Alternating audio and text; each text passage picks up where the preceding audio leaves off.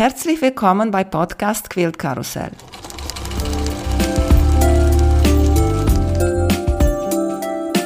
Mein Name ist Emanuela Jeske. Ich möchte euch in die wunderschöne Welt von Quiltern und Patchwork entführen. Heute dabei bei Podcast Quilt Karussell Rosemarie Fischer. Hallo Rosemarie, wie geht's dir? Danke, mir geht es gut. Hallo. Erzählt uns bitte, wie hast du mit Nähen und Quiltern angefangen?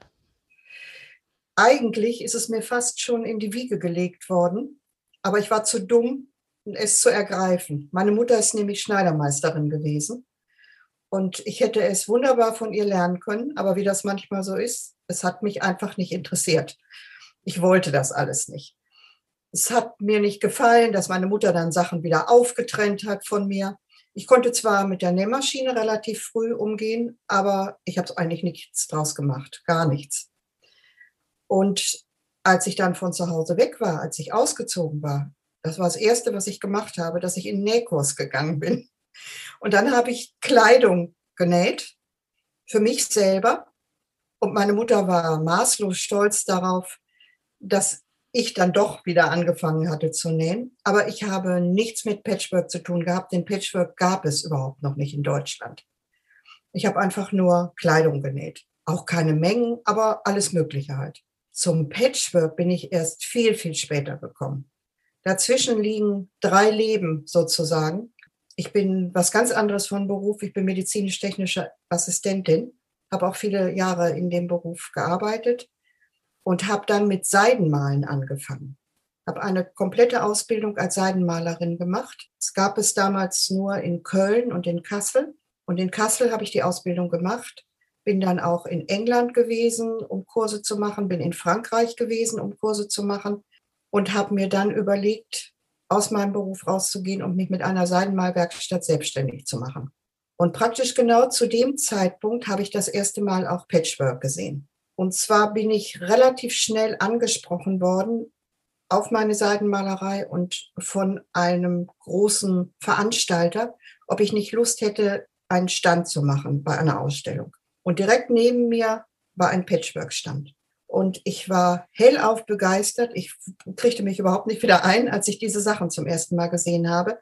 Aber auch damals war das in Deutschland noch relativ unbekannt. Es waren nicht viele Leute, die das gemacht haben die Dame, die das machte, wohnte gar nicht weit von mir weg, ist heute eine sehr gute Freundin von mir. Und die habe ich dann irgendwann angesprochen und habe gesagt, also ich will das nicht beruflich machen, aber ich würde das gerne für mich lernen. Und die hatte die Möglichkeit, dass man zu ihr in die Werkstatt gekommen ist, in das Geschäft und dass man sich dort an die Nähmaschine gesetzt hat und sie hat einem dann erklärt, was man machen musste. Und während sie ihre Kunden bediente und während das Geschäft lief, habe ich dann da genäht. Und so habe ich es gelernt. Aber das ist lange, lange her, so wie das dann eben ist. Man fängt mit einem kleinen Teil an und dann kommt das nächste und dann kommt das nächste. Und meine Vorliebe für Farben, die ich eben schon bei der Seidenmalerei richtig gut austoben konnte, die war natürlich bei Patchwork dann genauso gut aufgehoben. Ja, so hat es angefangen. Ja, und jetzt äh, möchte ich auch erzählen, warum wir jetzt hier quatschen. So, du bist Patchworkerin. Aber du hast eine Firma gehabt, Quiltreisen hieß deine Firma. Und vielleicht einige wissen das schon über mich. Ich habe viele Jahre auf Kreuzfahrtschiffe gearbeitet.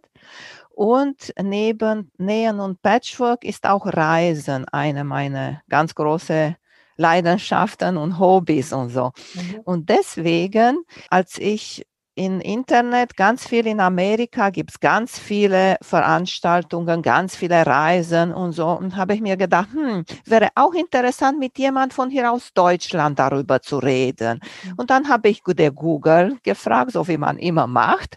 Und dann kamst du. Und ja. deswegen sitzen wir jetzt hier und quatschen wir jetzt über Quiltreisen weiter. Besonders, ich finde jetzt, wir sind noch in der Corona-Zeit, wir können nicht verreisen. Und ich finde es schön, wenn man darüber so reden kann und hören kann. Erzählt uns jetzt, wie ist eigentlich Quiltreisen entstanden? Quiltreisen ist durch genauso einen Zufall entstanden wie eigentlich alles in meinem Leben. Die besagte Freundin, die ich gleich zu Anfang kennengelernt habe, hat sich manchmal mit Kunden im Geschäft unterhalten über bestimmte Techniken und bestimmte Sachen, die die gerne haben wollten. Und es kamen immer wieder Leute, die nach den Amish-Farben gefragt haben. Und irgendwann habe ich sie dann gefragt, sag mal, was ist denn das überhaupt? Ich hatte das noch nie gehört. Und dann hat sie mir erklärt, was die Amish People sind und wieso die Leute so gerne danach fragen beziehungsweise das haben wollen, was eben in Deutschland nicht so ganz einfach war, das zu bekommen damals. Ja, und wie der Zufall dann manchmal so spielt, fiel mir kurze Zeit später eine Zeitschrift in die Hand, und zwar eine Geo-Zeitschrift, die über Pennsylvania berichtete und über die Amish People, die dort leben. Und am Ende dieses Artikels in der Zeitung standen Adressen von deutschen Frauen, die nach Amerika ausgewandert sind und dort Bed and Breakfast Houses haben, und zwar in den Gebieten, wo Amische leben. Ja, und ich habe nichts Besseres zu tun gehabt, als eine dieser Adressen anzurufen. Stellte sich dann raus, dass die Dame, die ich da am Telefon hatte, völlig begeistert war von der Idee, dass mal jemand aus Deutschland kommen könnte, der sich vielleicht dafür interessierte und hat sofort gesagt, es ist überhaupt kein Problem. Ich habe rundherum nur Amish-Familien. Ich kenne die gut, ich bin mit denen befreundet. Komm ruhig, ich bringe dich da überall rein. Mhm. Und dann bin ich wieder zu meiner Freundin gefahren, habe ihr das erzählt und die war völlig aus dem Häuschen und hat gesagt, weißt du was, wenn das klappt, wenn das wirklich geht, dann fahren wir mit unserer Quiltgruppe nach USA. Ich bin auch im gleichen Jahr mit meinem Mann dorthin gereist wir waren, wir sind nicht das erste Mal in USA gewesen zu dem Zeitpunkt, aber in Pennsylvania war ich vorher noch nicht. Und wir haben uns ein Auto gemietet und sind eben genau dahin gefahren, wo ich hin wollte. Und wir waren nur begeistert. Wir waren so fasziniert von dem allen. Ich bin wieder nach Hause gekommen und habe meiner Freundin gesagt, sag deiner Quiltgruppe Bescheid, wir fahren nächstes Jahr nach USA. Das war 2002. Und ab da lief das. Dann habe ich jedes Jahr erst eine Reise gemacht, aber da ich selber eben keinerlei Ausbildung als Reisekauffrau oder irgendwas hatte und auch von Kalkulationen von Reisen und so weiter keine Ahnung hatte, habe ich ein Reisebüro angesprochen und die haben dann die Sachen für mich gemacht. Der Besitzer dieses Reisebüros, der hatte mehrere Büros, machte sehr viele besondere Reisen die also nicht in den Katalogen standen. Und der war natürlich sehr offen für alles, was so ein bisschen außergewöhnlich war. Und er hat gesagt, wenn Sie mir die Leute bringen, die mitfahren wollen, dann bin ich gerne bereit, das für Sie alles zu organisieren. So hat es angefangen. Wann hast du gesagt, okay, ich lasse nicht mehr äh, der Reisebüro das für mich machen, ich mache selber, weil das ist auch nachher eine andere Sache. Der Reisebüro hat erstmal die Verantwortung, ein bisschen mehr als du vielleicht, aber nachher, wenn dann deine Firma ist, dann bist du da alleine. Leider hat diese Zusammenarbeit mit dem Reisebüro jäh geendet. Das lag aber nicht an mir, sondern das lag daran, dass er sich entschlossen hat, es war schon ein älterer Herr, der keinen Nachfolger hatte, dass er sich entschlossen hat, die Reisebüros zu verkaufen. Wer kauft fünf Reisebüros? Wer machte es? Die TUI. Und Natürlich ist die TUI nicht daran interessiert, Reisen in kleinen Gruppen zu machen. Das ist nicht deren Job. Und wir kriegten dann alle, die wir für ihn gearbeitet hatten oder die da mit waren, kriegten dann alle schreiben, dass es ihnen eben leid tät. Aber ja, und dann gab es für mich ja eigentlich nur zwei Entscheidungen. Entweder ich höre auf damit oder aber ich mache selber. Ich habe selber gemacht und habe das dann jetzt 17 Jahre durchgezogen. Erzählst uns äh, bitte, wie äh, nachher in den letzten Jahren, wie, wie viele hast du gehabt? Wie viele Reisen das, hast du gehabt? Also 2019 ja? ist das letzte Jahr gewesen, wo ich reisen konnte. Also 20 war dann ja schon nicht mehr. Da habe ich zehn Reisen gemacht. Also es waren meistens Blöcke. Einmal im Frühjahr, wo ich zwei, drei, vier Reisen gemacht habe, manchmal auch noch zwischendurch, so Mai, Juni. Aber ich habe es eben versucht, immer außerhalb der Ferienzeiten bei uns zu machen, weil A, die Flüge dann sehr teuer sind und sehr ausgebucht sind und B, auch die Teilnehmer häufig dann nicht konnten, weil das ist natürlich eines der großen Probleme gewesen, wenn das Familienmitglieder waren, also Mütter waren, die mussten ja auch gucken, was ist mit den Kindern, was ist mit den Männern und so weiter. Häufig sind es ältere Damen gewesen, die vielleicht schon nicht mehr im Beruf waren. Aber ich habe auch Ehepaare mitgehabt. Also von daher musste ich immer gucken, wo vielleicht gerade so die Lücke war, wann ich das machen konnte. Der größte Block an Reisen ist immer im Herbst gewesen, entweder bin ich Ende August losgefahren oder Anfang September und habe dann vier oder fünf Reisen hintereinander gemacht. Warst du immer zu diese Amish People da in Pennsylvania oder hast auch anderen Ziele? Nein, gehabt? nein, das ist nur eine Reise gewesen. Das ist sozusagen die Basisreise gewesen. Von da aus ist es losgegangen. Ich habe jede Reise, die ich gemacht habe, vorher einmal selber abgefahren. Ich habe nie eine Reise angeboten, die ich nicht selber gemacht hatte vorher. Das hat einfach den Vorteil gehabt, dass ich häufig, wenn ich alleine unterwegs war, auch Sachen gesehen habe, die ich gar, selber gar nicht wusste oder wo ich noch nie was drüber gehört hatte. War einfach manchmal auch völlig überrascht, was mich da erwartete. Aber daraus sind eben immer ganz interessante Reisen entstanden. Wir haben Reisen gemacht in den Osten der USA, sprich Maine und Massachusetts, Connecticut, Vermont, also diese obere nördliche Ecke. Wir haben Reisen nach Georgia gemacht, nach Alabama, nach Kentucky, nach Florida, nach Ohio. Wir waren am Michigan Lake und waren in Chicago und der ganzen Umgebung da rundherum. Und natürlich, wenn es irgendwie ging, hat man eben auch versucht, Ausstellungen mit reinzunehmen in die Reisen oder große bekannte Museen, wo dann eben Ausstellungen waren. Das waren eigentlich so immer die Highlights der Reisen. Und dann kam irgendwann die Idee, jetzt geht's auch mal drüben in den Westen. Und da haben wir dann Louisiana gehabt und Texas und Nevada, Utah und Arizona, Kalifornien, Oregon und Washington State, also ganz oben im Norden an der kanadischen Grenze. Das sind so die Hauptecken, wo ich gewesen bin. Und irgendwann habe ich auch Kanada mit reingenommen. Erst den Osten von Kanada und hinterher auch den Westen von Kanada. Und wie hast du diese Ziele ausgesucht? Ich hatte gedacht, dass du warst in Houston zu der Quilt Market oder Quilt Festival ja. oder sowas. Aber wenn du sagst so Kentucky und Oregon und so oder Kanada, ich sage, okay, was ist da so interessant für mich als Quilter? Es gibt unzählige Quiltgeschäfte überall, überall. Und es gibt auch manchmal kleine Ausstellungen, die ganz interessant sind. Houston ist bekannt, natürlich, klar, das ist die größte Ausstellung, die wir haben.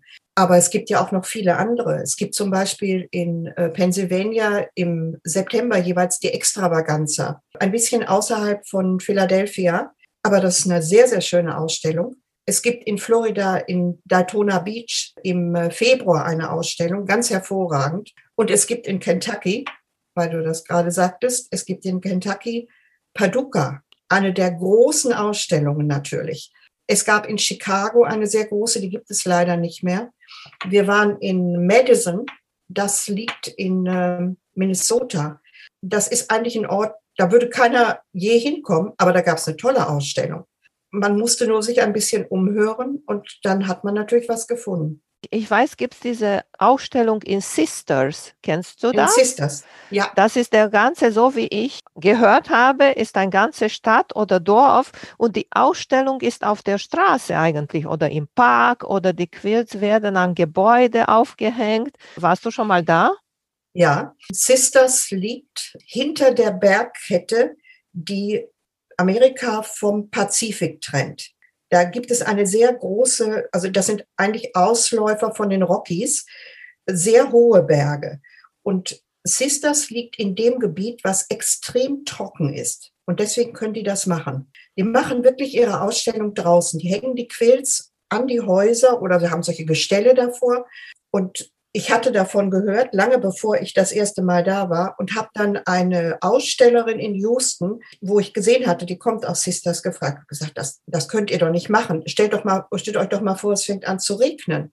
Nee, hat sie gesagt, wir haben so viele freiwillige Leute. Wenn das wirklich mal der Fall ist, und das ist noch nie passiert, dann reißen wir die Quills innerhalb von einer halben Stunde runter. Aber so ist es wirklich. Es spielt sich alles draußen ab. Es ist sehr warm. Und ja, es ist ganz trocken und das macht den Quills natürlich gar nichts. Und wo habt ihr da gewohnt, als ihr bei der Sister wart? Es gibt äh, nicht sehr viele Hotels dort. Man muss also etwas weiter raus. Es gibt äh, Bed and Breakfast äh, Houses einige, aber natürlich, Sisters ist ein kleiner Ort. Da muss man dann gucken, wo man wohnt. Es kommen sehr viele Leute, die sind Tagesgäste, die fahren dann abends wieder weg, so dass wenn man sich rechtzeitig drum kümmert, man schon Unterkünfte. Ja, das kann ich mich vorstellen, wenn dieser Event mhm. da ist und kommen ganz viele Leute, dann ist alles schnell gebucht da. Ja, das ist wohl wahr. Mhm. Du hast erzählt, dass ihr habt diese Shops und Läden besucht und Ausstellungen und Messen. Wie viel habt ihr da eingekauft? jede Menge, jede Menge. So in den letzten Jahren war immer dann die Rede davon, ob wir nicht am besten einen Container leihen, damit wir wieder zurückkommen können. Nein, das große Problem ist eigentlich ganz was anderes. Natürlich ist das Fassungsvermögen eines Koffers begrenzt und das Gewicht auch, was man mit zurücknehmen kann. Das wäre aber noch nicht das Schlimmste. Es ist ja auch noch der Zoll da, der dagegen ist, dass man, weiß was mitbringt. Es gibt eine bestimmte Summe an Geschenken oder an Waren, die man aus dem Ausland mitbringen kann, aus USA jetzt eben zum Beispiel. Aber wenn man da drüber liegt und der Zoll macht den Koffer auf, wenn man Pech hat, dann muss man selbstverständlich Zoll bezahlen. Das muss man wissen vorher. Das habe ich aber auch jeweils vorher angekündigt und gesagt. Alles andere war dann natürlich Sache der einzelnen Mitreisenden, ob sie dieses Risiko eingehen wollten oder nicht. Aber ich habe schon sehr verrückte Sachen erlebt. Ich kann mich an einmal erinnern, dass eine Dame nur einen sehr kleinen Koffer mit hatte, aber sehr gerne sehr viel mitnehmen wollte. Und ich hatte dann gesagt, sie soll sich noch einen Koffer kaufen und soll ihm dann in den sauren Apfel beißen und den zweiten Koffer mit einchecken und bezahlen. Das wollte sie aber nicht. Und sie haben dann in mühsamer Arbeit das Futter ihres Mantels und ihrer Jacke aufgetrennt und haben die ganzen Stoffe da reingenäht. Und so ist sie dann zurückgereist. Ich habe äh, auf Kreuzfahrtschiffe gehört. Ich war auch in Mittelmeer und dann hatten wir die Amerikaner gehabt, die kamen in, in, nach Italien und die wollten auch viel kaufen, die Sachen, die da nicht gibt und hier so schönes ist alles und anders. Und ich habe von einer Frau gehört, wenn sie verreist, sie nimmt immer ihre schlimmste und alte Klamotten mit, sodass sie sie mhm. anzieht und nachher schmeißt die weg und da hat sie Platz in ihr Koffer für alle, was sie kauft. Und wenn die zurückfliegt, dann ist nur voll mit Souvenirs und was sie da so kauft. Ja, das habe ich auch mehr als einmal erlebt. Ich hatte eine Dame, die ist mehrfach mit mir gefahren und die kam immer nur mit einer Sache, die sie anhatte, mehrere Sachen übereinander, wo sie dann also so Zwiebelsystem ausziehen konnte, hatte einen großen Koffer mit und der war praktisch leer wenn sie zurückkam, war praktisch voll. Haben etwas gesagt die äh, Leute an Zoll? So viel ich weiß, in all den Jahren ist nie jemand kontrolliert worden. Nie. Nicht ein einziger. Vielleicht weil fällt das auch nicht so doll auf. Weißt du, wenn die Koffer gehen durch da durch diese äh, Kontrolle und sind Stoffe ja. drin, weißt du? Ja, und die können die Geräte nicht so richtig entscheiden, ist das Stoffe von Klamotten und, oder sind das neue Stoffe? Weißt du, kann ich mir das auch vorstellen. Also, mir selber ist es einmal passiert, ganz zu Anfang, dass sie meinen Koffer aufgemacht haben. Aber da hatte ich nicht zu viel mit. Also das war, war kein Problem. Ich habe dann nur den Leuten hinterher immer geraten, gleich zu Anfang, sammelt die Kassenzettel und kontrolliert jeden Tag oder, oder einmal in der Woche, wie viel ihr schon ausgegeben habt dann seht ihr ja, wann ihr an die Grenze kommt. Denkt auch dran, wenn man Sachen kauft, die eben jetzt kein Stoff ist, irgendwelche anderen Andenken oder Jeans oder solche Sachen, die man eben aus Amerika auch gerne mitbrachte, dass man die auch dazu rechnet. Und wenn ihr an die Grenze von 430 Euro, das ist nämlich die Grenze, von der man, oder bis dahin, wo man Sachen mitbringen kann, wenn ihr da dran kommt, dann müsst ihr anfangen, vorsichtig zu sein. Oder aber ihr müsst das Risiko eingehen, dass sie euch den Koffer wirklich aufmachen und dann zahlt ihr Zoll dafür. Oh, aber 430 Euro Stoffe zu kaufen, besonders dass in Amerika so günstig sind, da sammeln sich äh, eine schöne Menge zusammen. Ja, das ist wohl wahr. Und es gibt eben Staaten, wo sie besonders günstig sind, auch heute noch. Normalerweise liegt der Stoffpreis im Moment für ein Yard bei, sagen wir mal, 11 Dollar, circa zwischen 10 und 11 Dollar die Digitalstoffe ein bisschen mehr, aber so ungefähr. Aber es gibt auch heute noch Staaten, wo man locker für sechs und sieben Dollar ein Jahr Stoff bekommt. Und etwas anderes haben die Frauen auch gekauft oder du? Garne natürlich und ja, Zubehör, Schnitte, also Anleitungen, ganz viel. Manche Sachen begrenzen sich ja auch einfach, dass man sie nicht gut in den Koffer bekommt. Also zum Beispiel, wenn man große Lineale hatte oder so, die müssen ja irgendwie in den Koffer reingehen. Kann ich mir vorstellen, eine Truppe Frauen in dem Flugzeug reingehen mit dieser riesengroßen Lineale oder sowas. Ja, das war schon manchmal ganz lustig, was da alles passierte. Hast du eine Lieblingsreise gehabt von allem, was du gemacht hast? Ja, wobei ich meinen Leuten, die sich bei mir gemeldet haben, immer als allererstes die Amish-Reise empfohlen habe, weil das so eine, so eine Basisreise war. Man hatte so ein bisschen das Gefühl, man versteht dann das alles viel besser. Man sieht einmal die Basis des Ganzen und dann kann man das andere viel besser genießen. Außerdem ist es so, wenn jemand noch nie in USA gewesen ist, dann ist das schon ein ganz schöner Schock, wenn man da hinkommt. Es ist so viel anders. Die großen Städte überfordern Leute dann auch leicht mal. Und Pennsylvania ist ein Staat, der hat eben gar nicht so viel große Städte, halt Philadelphia und Pittsburgh, aber die anderen Ecken sind eben ländlicher, was sehr viel besser zu verdauen ist. Deswegen habe ich das immer ganz gerne empfohlen und ich bin bis zum Schluss eigentlich immer sehr, sehr gerne dort gewesen. Zumal wir eben diese Unterkunft da im Amish-Gebiet hatten, dieses Bed and Breakfast House, was erstens fantastisch war und zweitens, ja, wer kommt schon zu den Amish-Familien rein? Das gibt's ja eigentlich normalerweise gar nicht. So offen sind die den Fremden gegenüber nicht. Und wir wurden da rumgereicht. Wenn wir im Tal waren, dann wusste da jede Amish-Familie Bescheid. Und ich konnte ein- und ausgehen bei denen. Das war einfach nur fantastisch. Erzählt uns, wie lange war so eine Reise und was, was habt ihr so gemacht, diese zu Amischen?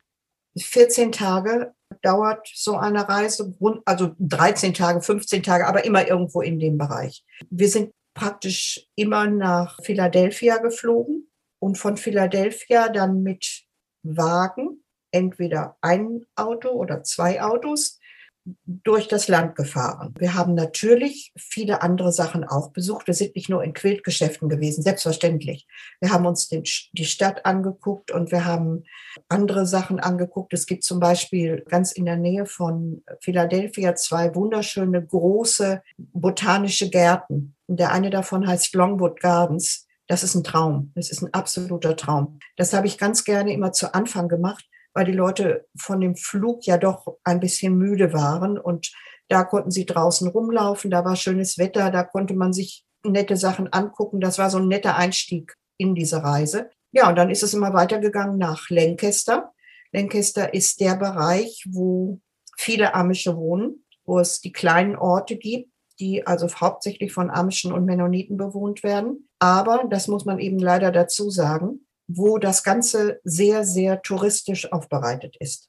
Die Amerikaner haben eigentlich überhaupt nicht viel von den Amischen gewusst, also von den Leuten, die in ihrem eigenen Land lebten, bis in den 60er Jahren, Ende der 60er Jahre, der Film Der letzte Zeuge oder der einzige Zeuge auf den Markt kam. Das ist die Geschichte von einem Amish-Jungen, der einen Mord in Philadelphia sieht und den man dann unter Polizeischutz stellt. Das heißt, dieser Polizeiofficer geht mit zu den Amischen, lebt da, wohnt da mit denen und irgendwann kommen dann aber leider auch die Mörder dahin und versuchen eben den Jungen umzubringen.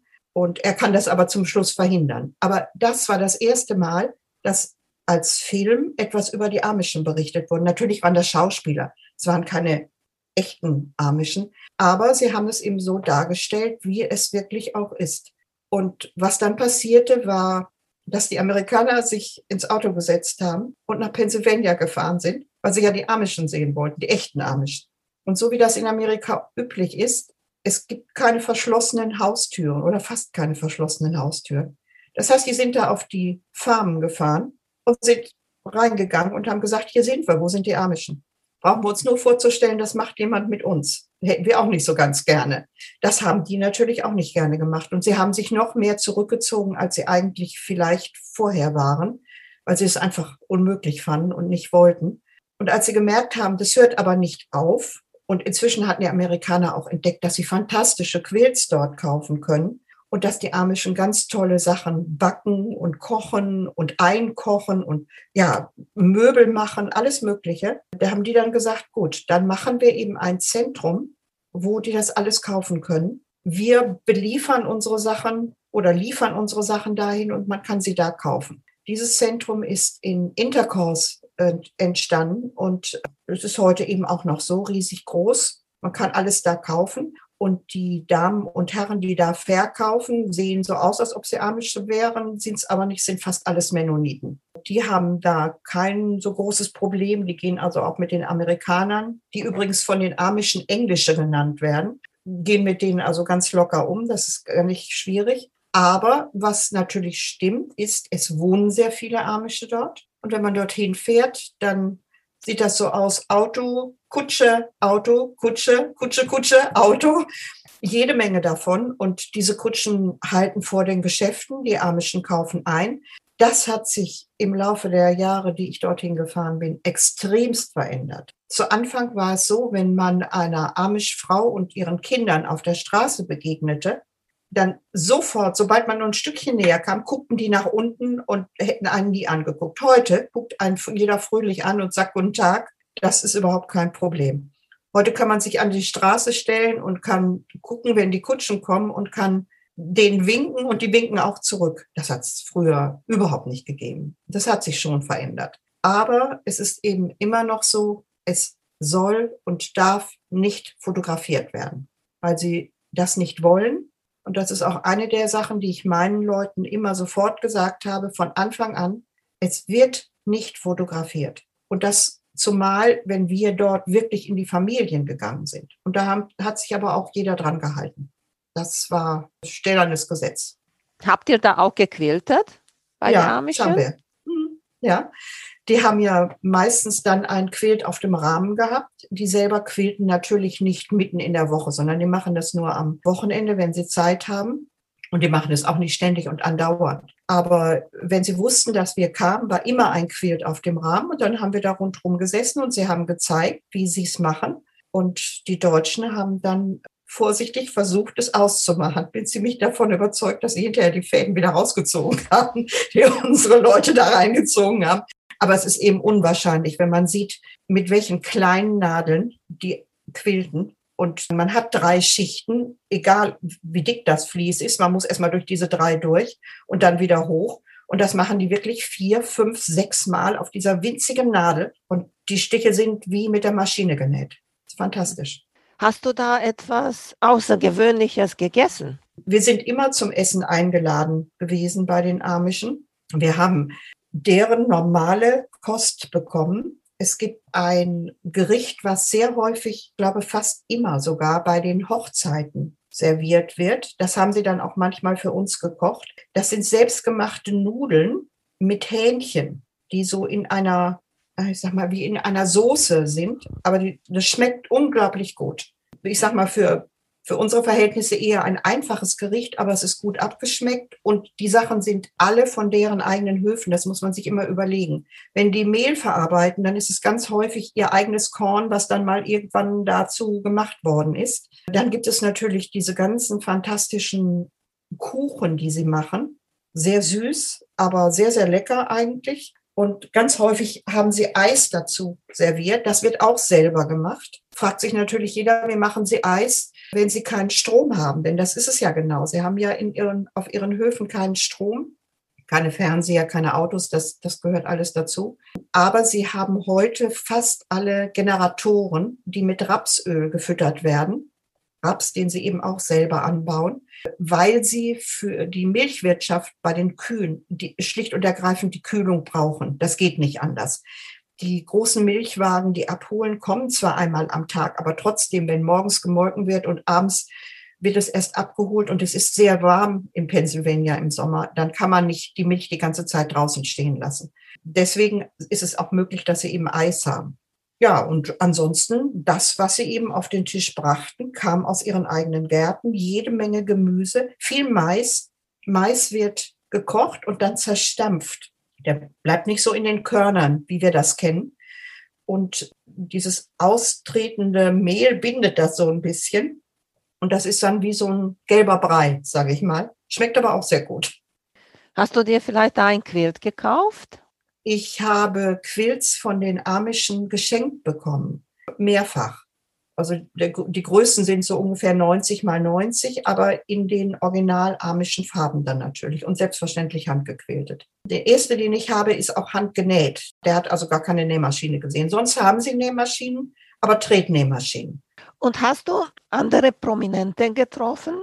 Prominente in der Form, wie wir es heute verstehen, also Celebrities oder so, natürlich nicht. Aber auf den verschiedenen Ausstellungen selbstverständlich sehr bekannte Quilter. Das ist überhaupt keine Frage. Angefangen von äh, Jenny Doan äh, vom Missouri Star Quilt über Ginny Bayer, Ricky Timms, dann haben wir noch Kay Fassett, Judy Niemeyer, Jacqueline de Jong. Also eigentlich habe ich mit allen gesprochen und habe sie alle getroffen und auch mehrfach. Das ist eigentlich kein Problem. Vor allem, das ist ein bisschen lockerer als bei uns hier wenn man sie auf den Ausstellungen sieht und anspricht, das ist völlig normal. Das ist also nicht, nicht irgendwie, häufig waren Fernsehkameras zuhauf bei den großen Ausstellungen vor diesen Ständen. Aber das hat die Amerikaner auch nicht gestört. Die gehen dann trotzdem hin und sprechen mit denen. Das sehen die auch alles da ein bisschen lockerer. Das ist nicht so, dass man so, so Abstand hält oder so. Das gibt's nicht. Wart ihr auch bei Missouri's Star Quilt Company? Ja. Oh, da erzählt das, uns was. Wie ist das dort in Hamilton? ja, Hamilton ist verrückt, also wirklich verrückt. Wir sind von Chicago aus quer rüber gefahren, waren erst in Hannibal, das ist gleich am Beginn von Missouri. Und von da aus gibt es eine sogenannte Quiltallee, quer durch den Staat. Das ist eine Straße, sowas können wir uns hier überhaupt nicht vorstellen. Es sind nur Felder, rechts und links. Und es sind so riesige Felder, dass man nicht ein einziges Haus sieht. Gar nichts. Man sieht nur Felder. Man sieht noch nicht mal eine Kirchturmspitze. Nichts, null. Und plötzlich, wie angezaubert, steht ein riesengroßes Schild an der Autobahn. Quiltgeschäft, eine Meile. Und dann fährt man raus und es ist weit und breit gar nichts, außer so einem Ding, das sieht aus wie eine alte Baracke und da ist ein Quiltgeschäft drin. Und so fährt man die gesamte Strecke von diesem Hannibal bis nach Hamilton. Ja, und Hamilton ist eine Stadt am Aussterben gewesen, als die Familie dort hingekommen ist. Und die haben nach und nach die ganze Stadt wieder zum Leben gebracht. Und man geht auf so diesen Bürgersteigen, die so ganz hoch sind, Boardwalks. Auf denen geht man entlang. Es ist ein Geschäft neben dem anderen. Und in einem Geschäft kauft man nur Batikstoffe, im nächsten Geschäft kauft man nur geblümte Stoffe, im nächsten Geschäft kauft man nur einfarbige Stoffe und so weiter und so fort. Ein Geschäft neben dem anderen. Ganze Stadt, nur Quilts. Es ist wirklich so. Sie haben sogar einen Laden nur für Männer gemacht, damit die sich ausruhen können, mit dicken Ledersesseln, mit Kaffee und anderen Getränken, mit Billardtisch, mit Fernsehern, damit die auch nicht sich zu sehr langweilen, wenn ihre Damen da losgelassen werden. Unglaublich. Wie viele wart ihr so in einer Gruppe? Das ist sehr unterschiedlich gewesen. Die größten Gruppen, die ich gehabt habe, sind 30, 32 Leute gewesen. Aber meistens habe ich Leute gehabt zwischen sechs und zehn, also kleine Gruppen. Das war auch mein Konzept von Anfang an, dass ich es in kleinen Gruppen machen will. Wenn ich so große Gruppen gehabt habe, habe ich natürlich einen großen Bus gehabt. Das ging ja nicht anders. Aber bei den kleinen Gruppen bin ich selber gefahren, den einen Wagen. Und den anderen Wagen, da habe ich eben einen zweiten Fahrer dazu gehabt. Oder aber die Gruppen waren wirklich so klein, dass man sie in einen 15-Sitzer reinkriegte. Und den konnte ich selber fahren. Darf ich dich fragen, wenn du angefangen hast, wie viel Geld hast du benötigt zum Starten? Weil vielleicht jetzt, okay, jetzt ist Corona, jetzt können wir das nicht machen. Aber vielleicht ja. nachher, wenn das alles sich beruhigt, vielleicht denkt einer, okay, vielleicht mache ich das jetzt. Also ich habe praktisch mit nichts angefangen, das muss ich ganz ehrlich sagen. Ich hatte vielleicht 5000 Euro im, im Hintergrund, so für den Notfall. Natürlich bezahlen die Leute ja die Reise, natürlich ist die vorher kalkuliert, das muss alles passen. Das hat zu Anfang auch gut gepasst. Das war völlig in Ordnung. Natürlich bleiben dann für einen keine Reichtümer übrig. Das war aber auch im Grunde genommen nicht das, was ich wollte oder was ich mir gedacht hatte. Vorher beim Reisebüro, als die das noch machten, bin ich bezahlt worden. Das war eine sichere Sache. Aber dann musste ich das ja ganz anders rechnen. Ich habe eigentlich die ersten, ich sag mal, fünf Jahre war das alles gar kein Problem. Das ging gut. Aber dann gingen die Preise der Hotels in USA sehr hoch und der Dollar wurde immer stärker. Das kam auch noch dazu. Und das beides kam praktisch parallel. Und dann wurde es knapp, dann wurde es richtig knapp. Man kann nicht unbegrenzt die Preise hier in Deutschland erhöhen. Dann fährt keiner mehr. Das kann ich auch verstehen, denn das ist eine Menge Geld, die man dafür hinlegen muss. Und dann musste ich mir eben was anderes überlegen. Dann haben wir, wo es möglich war und wo ich wusste, dass es auch gut war, sind wir aus Hotels rausgegangen, sind in Bed and Breakfast Houses gegangen, die aber auch nicht unbedingt günstiger sind. Aber wenn man auf dem Land war, hat man dann eben welche gekriegt, die nicht so teuer waren wie Hotels. Das Schlimme war, dass man die Hotels immer einen Stern mehr nehmen musste, weil die, die vorher richtig gut waren, sagen wir mal ein Drei-Sterne-Hotel, die konnte man deutschen Kunden fast nicht mehr antun. Und das ist natürlich heftig. Wenn man dann wirklich in den Vier-Sterne-Bereich geht, dann ist man bei Übernachtungspreisen von 170, 180, 200 Dollar pro Nacht. Und das ist schon eine Ansage. Und das ist in den letzten Jahren immer mehr geworden. Außerdem kommt dazu, dass wir bei einigen Reisen, bei einigen der großen Reisen auch zwischendurch dann geflogen sind. Also nicht nur mit dem Auto gefahren, sondern wenn die Entfernungen zu groß waren, konnte man ganz gut fliegen, weil die Inlandsflüge in USA eigentlich relativ günstig waren, ebenfalls im Verhältnis zu unseren Preisen hier. Aber das hat sich leider auch geändert. Vor allem, wenn man es lange vorher bucht, bekommt man gute Preise. Aber manchmal war das nicht möglich, weil ich erst relativ spät wusste, kann die Reise in der Form stattfinden, wie ich sie eigentlich geplant habe oder nicht. Und wenn ich relativ nah an dem Termin dran war, dann musste ich natürlich auch sehr viel bezahlen. Sehr viel, was vielleicht vorher in der Kalkulation nicht als so viel drin gewesen ist. Und dann wurde das Ganze natürlich heftig. Gut, es ist gegangen, aber es ist schon ein ziemliches Wagnis. So, du jetzt hast aufgehört, machst das nicht mehr, aber wenn du noch jetzt machen würdest, würdest. welche Reise würdest du dir aussuchen? Vielleicht Tokyo Quilt Festival oder? Nee, ich würde wieder nach USA fahren. Okay. Ich würde ganz bestimmt noch mal wieder nach Houston fliegen. In Houston bin ich, glaube ich, sechs oder sieben Mal gewesen. Aber die Ausstellung ist einfach so großartig, dass man sie praktisch jedes Jahr sehen kann. Die lassen sich immer wieder was Neues einfallen. Das ist einfach nur gigantisch. Eine Ecke, die ich bisher noch nicht gesehen habe, die ich sehr gerne sehen würde, ist Montana. In Montana sitzt Judy Niemeyer. Bei Judy Niemeyer kann man auch Kurse machen. Ach, übrigens, das haben wir auch gemacht. Wir haben Kurse dort gemacht bei bestimmten Leuten. Was sehr interessant war, weil die Amerikaner viele Sachen ganz anders machen als wir. Das hat richtig Spaß gemacht. Ich würde auch ohne weiteres, weil die Reise haben wir nur einmal gemacht, nochmal nach Oregon fliegen. Es gibt dort auch sehr schöne und sehr große Quiltgeschäfte. Und da ist es so, dass die Landschaft einfach auch ein Riesenfaktor ist. Die Leute, die da mit waren, waren nur begeistert. Und da haben wir ein Haus gemietet gehabt. Haben uns also direkt über dem Meer ein Haus gemietet. Und das war toll. Es war einfach nur fantastisch. Haben von da aus dann unsere Touren gemacht, jeden Tag und uns alles Mögliche angeguckt und jeden Abend Stoffe gestreichelt. Schön, weil du über Kurse gesagt hast. Was ja. war der beeindrucksvolle Kurs, der du gemacht hast da? Wir haben einen Kurs gemacht in Kentucky.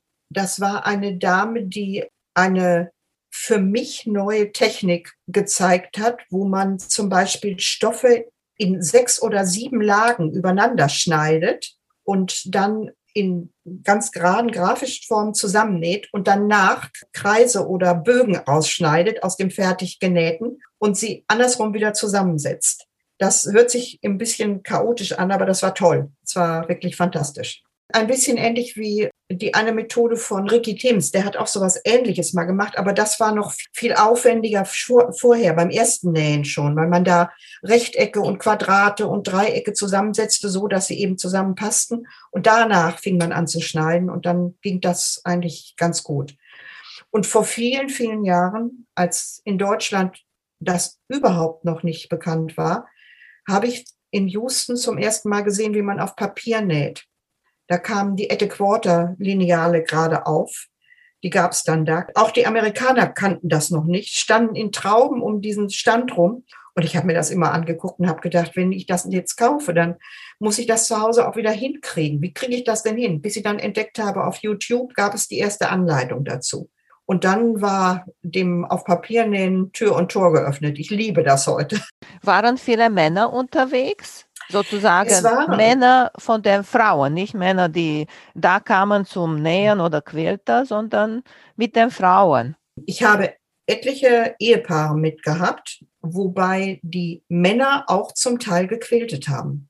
Also nicht nur Begleitung waren, also ich würde sagen, in jedem Jahr mindestens bei ein oder zwei Reisen hatte ich Ehepaare mit. Manchmal ein Ehepaar, manchmal zwei Ehepaare. Also das war unterschiedlich. Einzelne Männer habe ich nie mitgehabt, waren dann eben einzelne Frauen. Aber in USA ist es sehr viel weiter verbreitet, dass auch Männer quälten. Gab auch in Houston immer mehrere Stände, die extra, also die waren extra auch in einer Ecke, wo dann nur Männer waren. Kann mich daran erinnern, dass ein kleiner Stand da war, das waren zwei Herren aus Australien, die äh, ihre eigene Stoffkollektion hatten, also die selber entworfen hatten und die umlagert waren, weil alle diese Stoffe haben wollten. Hast du eine lustige Geschichte von unterwegs? Oh, es gibt mehrere Geschichten. Manche sind lustig, manche sind aufregend. An eine erinnere ich mich ganz besonders gut. Es war gleich in den ersten Jahren. Es ist also schon sehr lange her. Ich hatte eine Dame mit, die schon ein bisschen älter war und die ein bisschen kopflos war. Wollen wir es mal so ausdrücken? Und es passierte, was passieren musste. Wir waren in Lancaster und die, Len die Stadt ist wirklich nicht groß, ganz bestimmt nicht. Und wir waren in der Markthalle gewesen, wo es ganz viele Amish-Stände auch gibt, die da ihre Sachen verkaufen. Und dann hatten die Damen noch Freizeit, konnten sich also noch weiter in der Stadt umgucken. Und wir hatten uns verabredet auf dem Parkplatz, wo die Autos wieder standen. Wir waren alle da, nur die besagte Dame war nicht da.